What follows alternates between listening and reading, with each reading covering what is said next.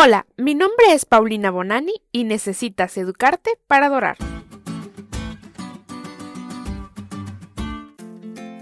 Salmos viene de la palabra hebrea tehilim, que significa alabanzas o cantos de alabanza. Y estos son básicamente poemas y composiciones escritas para ser entonadas con el propósito de alabar a Dios. En la Biblia los encontramos en el Antiguo Testamento, en donde también se ilustra cómo es que el pueblo de Israel adoraba a Jehová por medio de ellos. Se describe que los recitaban, los cantaban e incluso los acompañaban con instrumentos musicales, sobre todo en la adoración pública, que era la forma más común que tenía el pueblo de adorar en conjunto. Hay varios autores de los salmos, de los cuales podemos enumerar a David, Salomón, Coré, Moisés, etc. Y el autor del salmo que aborda la lección de este día fue Asaf, que escribió el número 78.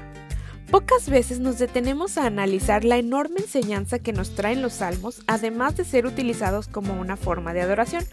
Pero en esta lección que estamos hablando acerca de la educación, podemos encontrar una relación entre estos dos importantes conceptos. Se nos debe educar para adorar. Ese es el énfasis de los primeros 17 versículos que encontramos en el Salmo 78. En este pasaje se nos muestra nuevamente la infidelidad del pueblo de Israel y en contraste la enorme fidelidad de Dios. Y nos recuerda también su protección y sus grandes proezas.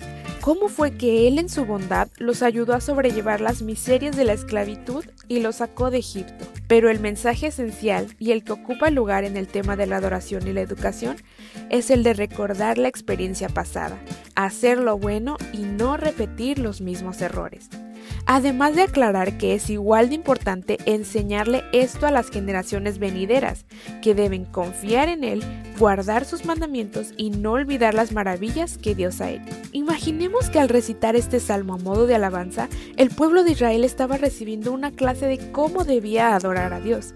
Y nosotros que estamos viviendo en los últimos tiempos, también estamos siendo llamados a cumplir este mensaje de la misma manera somos exhortados a ser pacientes y santos, guardar los mandamientos de Dios y la fe de Jesús, tal como lo puntualiza Apocalipsis 14:12.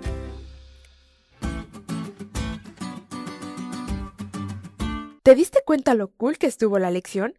No te olvides de leerla y de compartir este podcast. Es todo por hoy, pero mañana tendremos otra oportunidad de estudiar juntos.